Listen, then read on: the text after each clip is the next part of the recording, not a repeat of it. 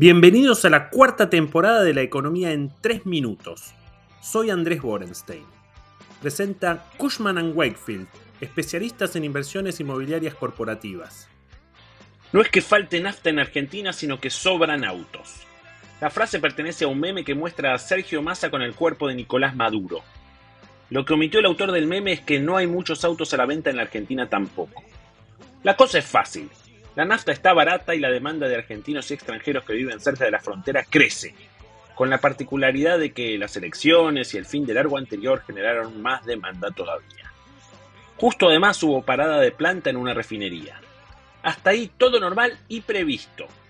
Lo que no estaba previsto es que no le den los dólares a IPF para pagar una importación de nafta.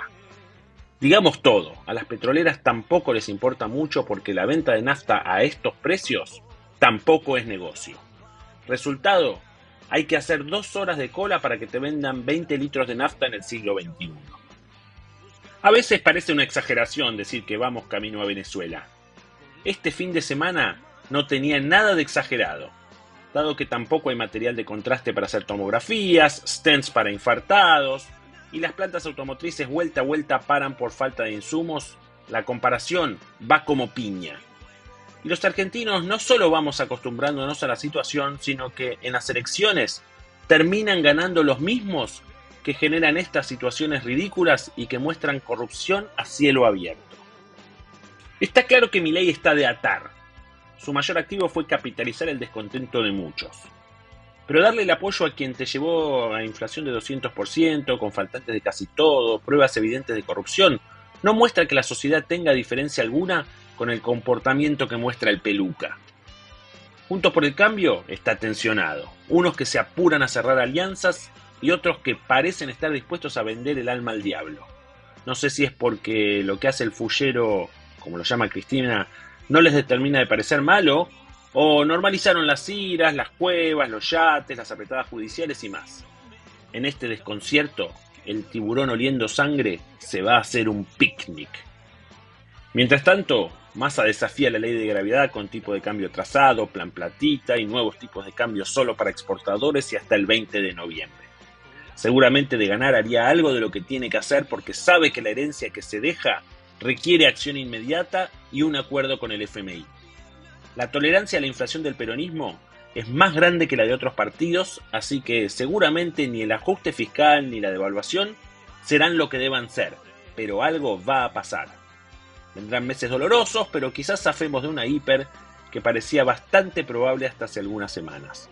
Eso sí, no zafaremos de más impuestos, brechas, ciras, tongo, porque eso está en su naturaleza como en el cuento del escorpión. Las reformas estructurales que necesita la Argentina pasan a la clandestinidad. Si ganara ley, las perspectivas tampoco ya serían tan cruentas. El caso del león herbívoro toma cuerpo. Si el gato y la pato le dan algo de equipo, es probable que no nos embarquemos en una dolarización que solo funcionaría si primero viene una mega licuación. Así que, si bien los escenarios buenos quedan archivados, tampoco parecen ser tan malos si es que mi ley es herbívoro y Massa se anima a hacer lo contrario de lo que viene haciendo. Si esto no pasa, nos la pegaremos en la pera. Parece chistoso, pero es muy triste.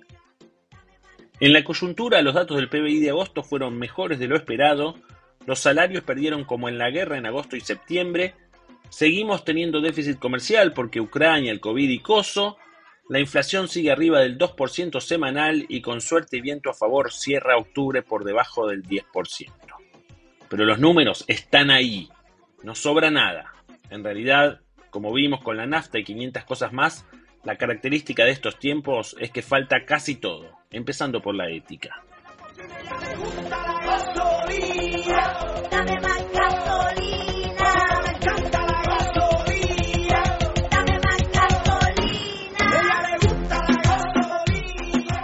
Para esta semana seguiremos pendientes de los dimes y diretes de la política, el desinfle de los dólares de mercado y la recaudación de octubre que sale el miércoles.